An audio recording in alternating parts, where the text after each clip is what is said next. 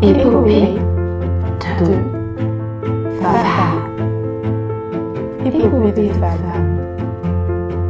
Bonjour à toutes et à tous et bienvenue dans la version courte de Épopée de femmes, le podcast qui donne la parole aux ingénieurs, chercheuses et entrepreneuses qui façonnent le monde d'aujourd'hui et construisent celui de demain.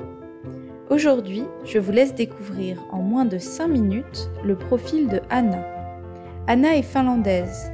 Cette interview a donc été tournée en anglais.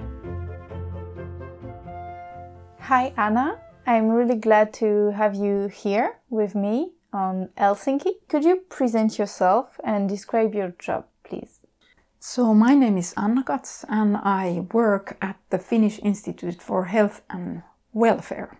My job is uh, I'm a microbiologist and virologist by training, and currently I'm working as a senior researcher and project manager.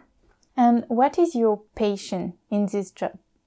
Well, currently I'm working as a project manager in a big EU project. It's called Sharp Joint Action and it aims to uh, strengthen the preparedness in, in Europe in uh, countering the health threats, any cross border health threats such as epidemics, but also chemical threats.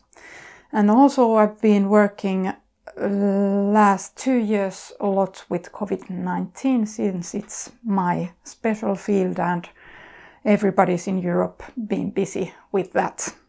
And can you tell me if there is an advice uh, you would give to a young girl or a young guy who wants to pursue a career like yours in science?